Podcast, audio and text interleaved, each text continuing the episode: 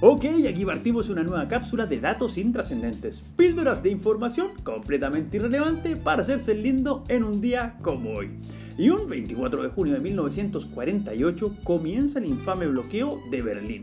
impuesto unilateralmente por la Unión Soviética y afectando principalmente el oeste de dicha ciudad en las fronteras compartidas con Gran Bretaña, Francia y Estados Unidos. Este cierre de fronteras, que sería un preludio del muro que se alzó en 1961, finalmente acabaría el 12 de mayo de 1949 cuando el llamado puente aéreo, es decir, los aviones que volaban desde otros lugares del mundo hasta la parte de Berlín controlada por británicos, franceses y estadounidenses, demostró que el control que querían mantener sobre el territorio alemán los soviéticos era tan inútil como el chiquitito de camiseta 10 de Argentina contra Chile. Nos referimos pues a Lionel Messi, nacido en la ciudad de Rosario un 24 de junio de 1987 y considerado el mejor futbolista que el Fútbol Club Barcelona haya visto ponerse su camiseta, lo cual no es poco. Poseedor de una zurda mágica y un dribbling demoledor, la verdad es que Lío se ha encargado de pulverizar cuánto registro ha existido a nivel de clubes, ganando no solo 4 Champions League, 3 Mundiales de Clubes, 10 ligas y 6 veces el balón de oro con los Blaugranas, sino que además anotando la friolera de 700 goles como profesional. Algo que cuando llegó con 13 años a Barcelona con la necesidad de seguir un tratamiento para crecer, se veía como imposible.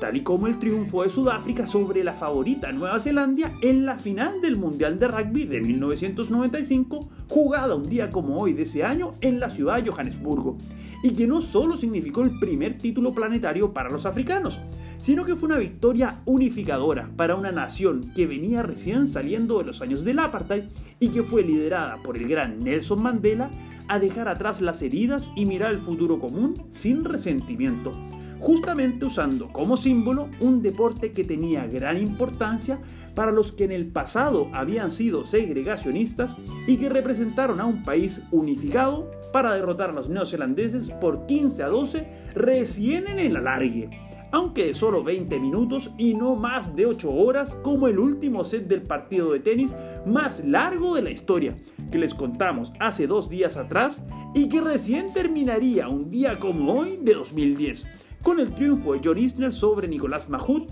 en un partido inolvidable, en el que dos tenistas dieron lo mejor de sí y dejaron una marca imborrable, tal como la sonda Voyager, una pieza maravillosa que baila en el espacio sideral como si de una canción se tratara al encontrarse un 24 de junio de 2019, nada más y nada menos que en la constelación de Ofiuco, a la friolera de 21.722 millones de kilómetros, o, lo que es lo mismo, 145 unidades astronómicas, que es 145 veces la distancia de la Tierra al Sol, y llevando consigo una placa con todo tipo de sonidos de la Tierra, quizás para que el día que se cruce con vida extraterrestre alguien le pase el disco a un DJ del planeta Tornamesa para que pinche algunos ritmos terrestres. Linda imagen, ¿no? Soy Pancho Troncoso y les cuento que nos pueden seguir en Instagram en arroba conversaciones intrascendentes. Además, no olviden de suscribirse a este podcast si quieren más datos completamente inútiles para cada día.